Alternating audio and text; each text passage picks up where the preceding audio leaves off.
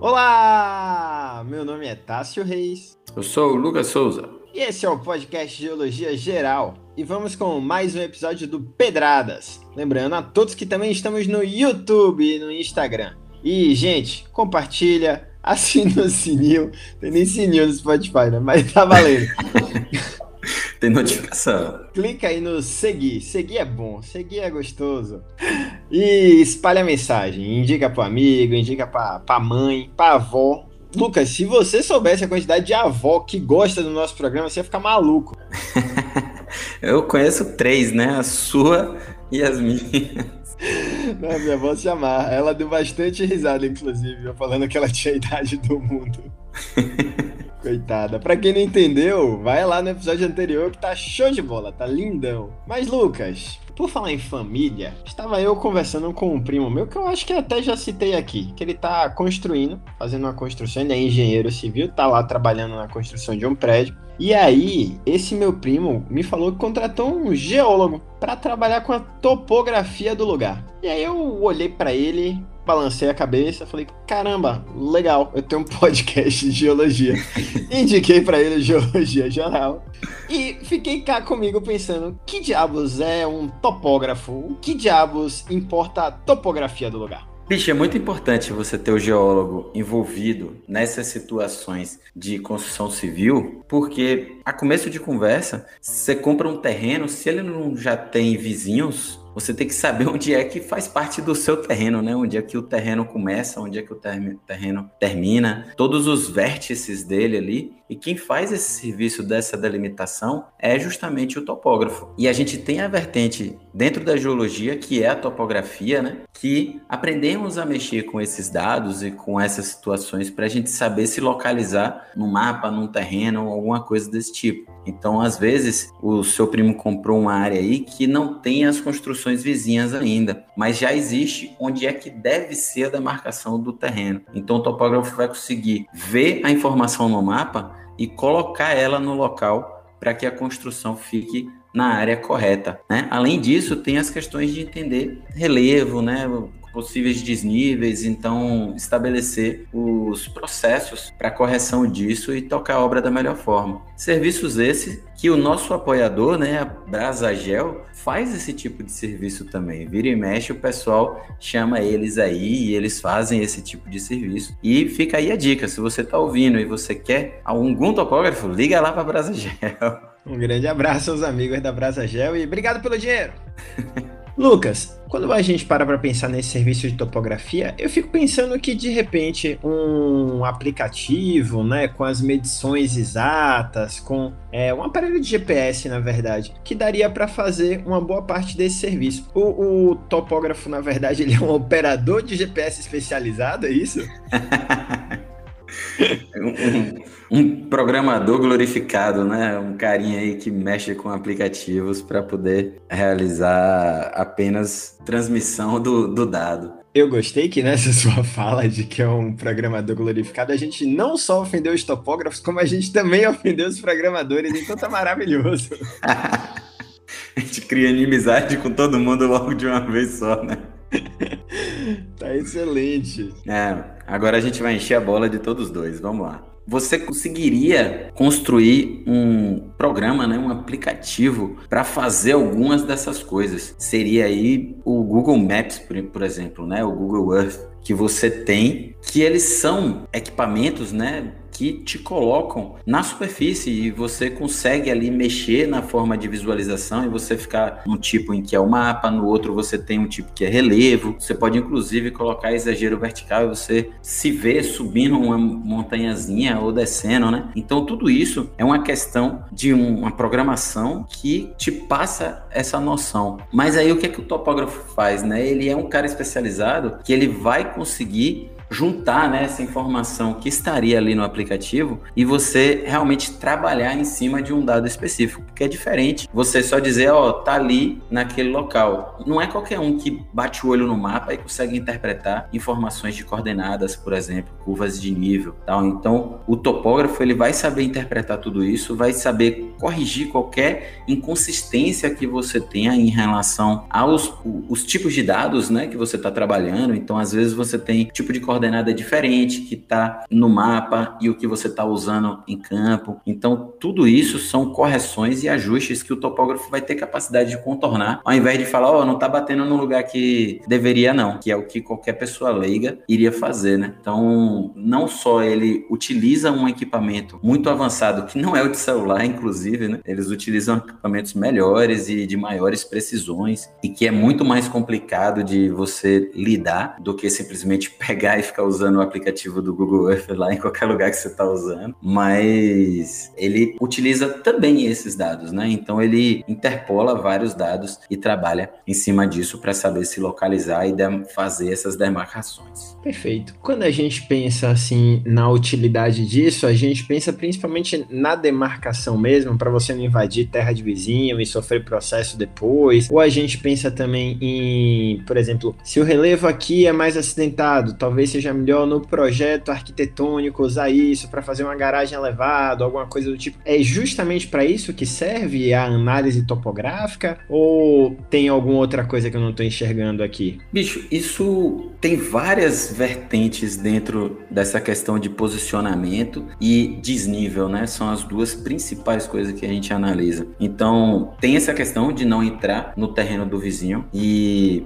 tem, se eu não me engano, uns 10 anos talvez, que ficou obrigatório que todos os terrenos rurais tinham que ter uma demarcação cadastrada, né? Porque antigamente tinha muito problema judicial com isso, de ah, meu vizinho de lote construiu ou fazenda, né? Fazenda tem extensões muito maiores, então se cada um dos vizinhos ficar interpolando em relação aos outros, começa a ter problema. Então criou-se essa obrigatoriedade justamente para ter melhores demarcações de todos os terrenos do país. Então aumentou muito a demanda dessa necessidade e iniciou-se essa digitalização melhor, esse melhor posicionamento de todos os terrenos. Então, tem esse cuidado para a gente ter essa melhor noção e também essa questão de planejamento, né? Então, às vezes você está fazendo um planejamento para uma mineração. Então, onde vai ser o melhor local para você colocar a região que vai ser o escritório? Onde que vai ser a pilha de rejeito? Onde que vai ter os equipamentos todos de tratamento desse minério, de separação? Então, tudo isso ali faz parte do planejamento, não só dentro de uma construção, como aquela área está mais elevada, eu posso usar para fazer uma garagem, como você falou, uma garagem suspensa. Ou eu vou me aproveitar desse desnível, vou fazer uma, ba uma barreira de contenção e vou deixar com o desnível da mesma forma, coloco uma escada. Então, tudo isso são ali escolhas que depois o engenheiro vai utilizar esses dados para realizar esse planejamento. Eu já vi uma mina uma vez que o planejamento foi mal feito e construíram o escritório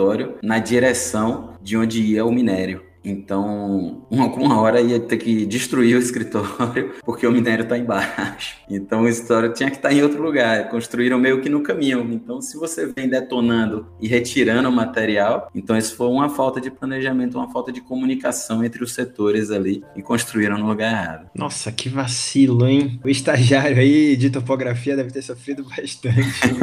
Não, mas quando você estava falando, eu lembrei até dos trágicos exemplos da Vale do Rio Doce, né? E, e dos desastres lá, de Brumadinho principalmente, né? Exato. Parece ter sido um grande erro de topografia isso também, né? Também, ali envolveu várias questões, né? De... Tava tudo errado, né, na verdade. Tinha muita coisa errada. Entendi.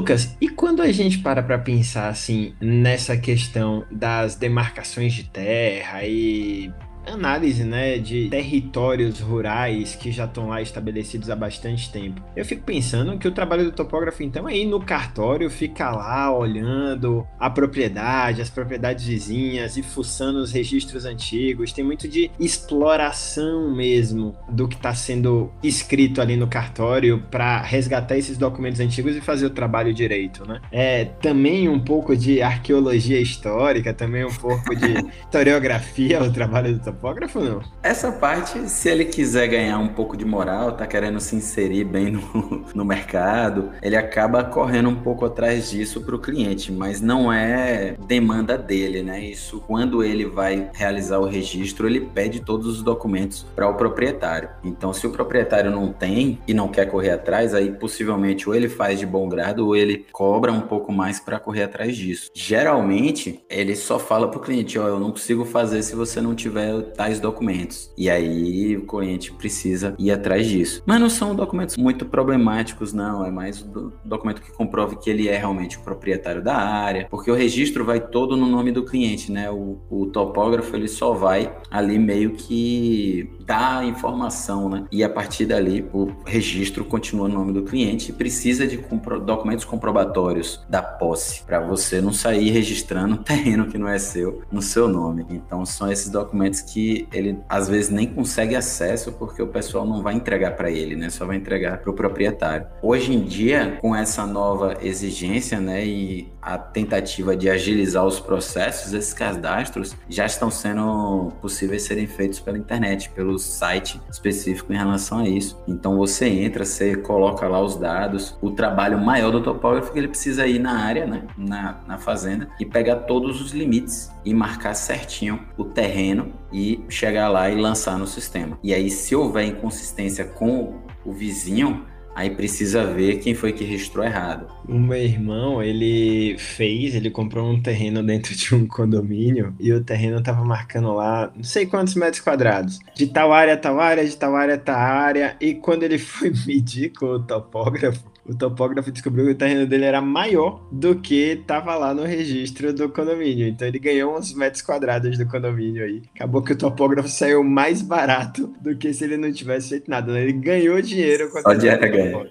Excelente. Uma Isso é um problema que pode ocorrer, Diga. às vezes, a depender do tipo de equipamento que foi utilizado. Muitas vezes a gente utiliza um tipo de GPS que ele está marcando ali, ele fica dizendo que tem 6 metros de erro. 6 metros de erro, quando você está marcando um lote já é um erro considerável. Só que efetivamente, considerando erros que o equipamento nem sabe que ele está tendo, esse 6 pode na realidade ser 20. Né? Então isso pode dar aí erros bem complicados na hora que você está demarcando terrenos e lotes, coisas desse tipo. Um trabalho de geologia, não tem problema eu parar assim, eu não preciso dizer especificamente onde foi o afloramento que eu cheguei, porque às vezes eu também estou ali descrevendo como foi que eu cheguei lá para se eu quiser ir novamente um dia, eu saber reconhecer. Mas eu não estou demarcando nada, né? Um ponto, um local que eu visitei aleatório. Então, idealmente, para esses serviços de demarcação de terreno, você precisa de um GPS de alta precisão, que é uma tecnologia mais avançada, ele é um pouco mais caro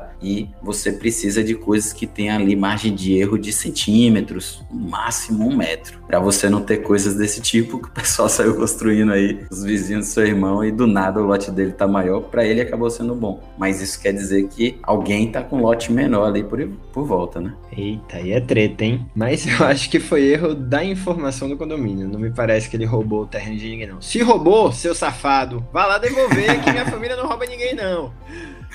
Mas, Lucas. É aquela coisa de mesa de bar, né? Todo mundo saiu, sobrou você para pagar. Você não sabe se você vai pagar mais ou a menos. Vai depender de quem saiu antes.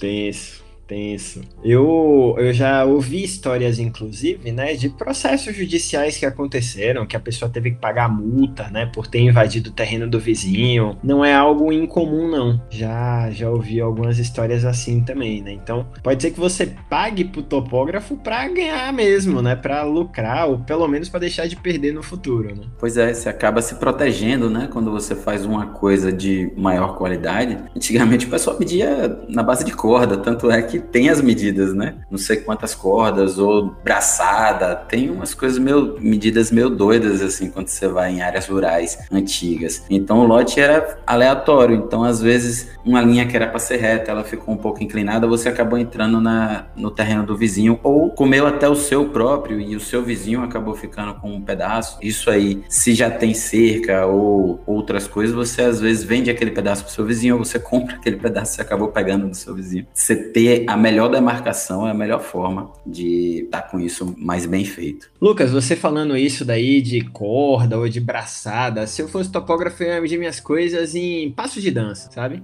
Esse terreno tem um lado aqui, três andadinhas pro lado de forró, ou então quatro passadas de moonwalker. É, eu, eu trabalharia assim. Justiça. Seria duas valsas para um lado, três forró para o outro e quatro moonwalk. Exatamente isso. Acho que dá uma dinâmica diferente para a topografia, né? Ia passar alguém ali pela estrada, do nada tá um cara dançando sozinho no meio do mato, né?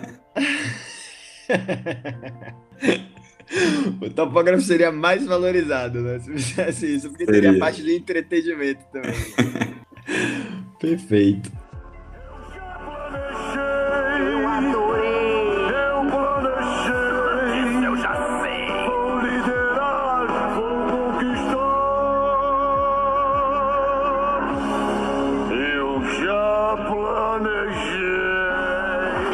Cara faz essas medições e analisa as diferenças de relevo dentro do terreno, ele também tem que dar algum dado assim de estrutura do terreno, tem que perfurar alguma coisa para tirar o, sei lá, amostra de solo, ou aí já é uma outra área, já é uma outra parada? Aí entra em outra área. Né? Você precisaria, para análise de solo, já é mais uma, uma questão de engenharia, geologia de engenharia, porque você precisa furar até determinada profundidade para você conseguir descrever a resistência daquele solo, propriedades que você retira dessa perfuração, né? E analisa também composição. Aí entra o geólogo para dizer a composição do solo, os minerais, tal, e você tira esses parâmetros de engenharia e esses parâmetros geológicos nessa questão da descrição do solo. O topógrafo, ele se preocupa muito é nessa questão de posição e na questão de variação do relevo. Então, é dizer as curvas de nível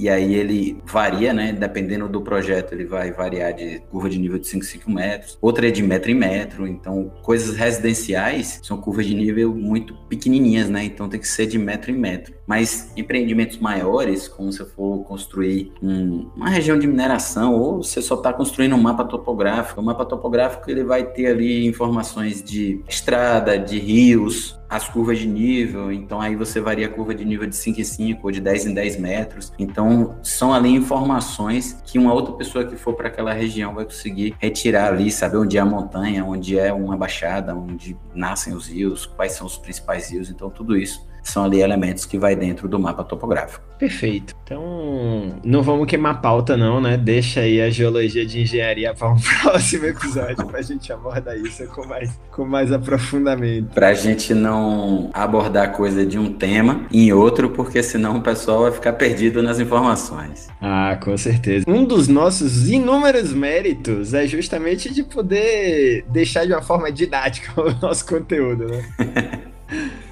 Lucas, e essas curvas de nível aí? Como que elas representam o que é que é mais alto, o que é que é mais baixo? De que forma isso aparece num relatório topográfico? Então, elas são uma das principais informações que a gente tem no mapa topográfico, né? Como eu falei, é, você pode variar as curvas de nível de metro em metro, ou de 5 em 5, ou de 10 em 10, isso vai depender da escala que você está trabalhando, né? Está fazendo numa escala de mais detalhe ou de menor detalhe, mas basicamente o que você tem é, elas são variações que vão mostrar essa diferença, né? Então, se você tem curvas muito próximas, você está vendo que aquilo dali está aumentando, né? Elas sempre as mais de fora são as regiões mais baixas, geralmente, e as mais internas são as mais altas. Quando a gente está representando uma região mais elevada, você vê que aquilo é, é a subida de uma encosta. Imagina um morro. Você subir ele por qualquer lado, uma hora você vai passar em uma determinada altitude. Então imagina que ele tenha 50 metros. Qualquer região que você ficar subindo, uma hora você vai passar pela altitude de 30 metros. Né? Então a curva de nível de 30 metros é a ligação de todos esses pontos onde você tem a altitude de 30 metros. Então você vai ter uma curva de nível de 30, se eu tiver variante de 5 em 5, a minha próxima curva vai ser de 35, a outra de 40 e a outra 45, 50 até chegar no topo, certo? Então, quando você vê que as curvas mais internas, elas têm altitudes mais elevadas, isso está querendo te mostrar um morro, né? Essa região mais alta. E nas laterais ali você vai ver se é uma lateral mais suave ou mais íngreme a partir das proximidades das curvas. Se elas são muito próximas, quer dizer que você pula muito rápido nessas altitudes, né? Você sai do 35 por 40 e do 40 por 45 muito rápido porque as linhas estão muito próximas. Se elas estiverem mais espaçadas, quer dizer que o declive é mais suave.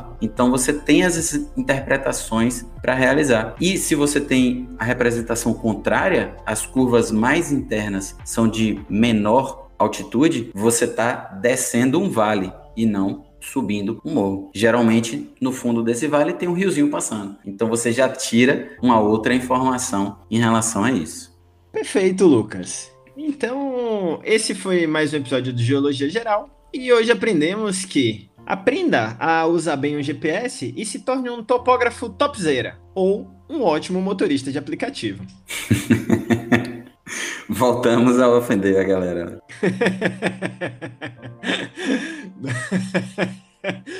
ofensa, ofensa é nosso forte aqui.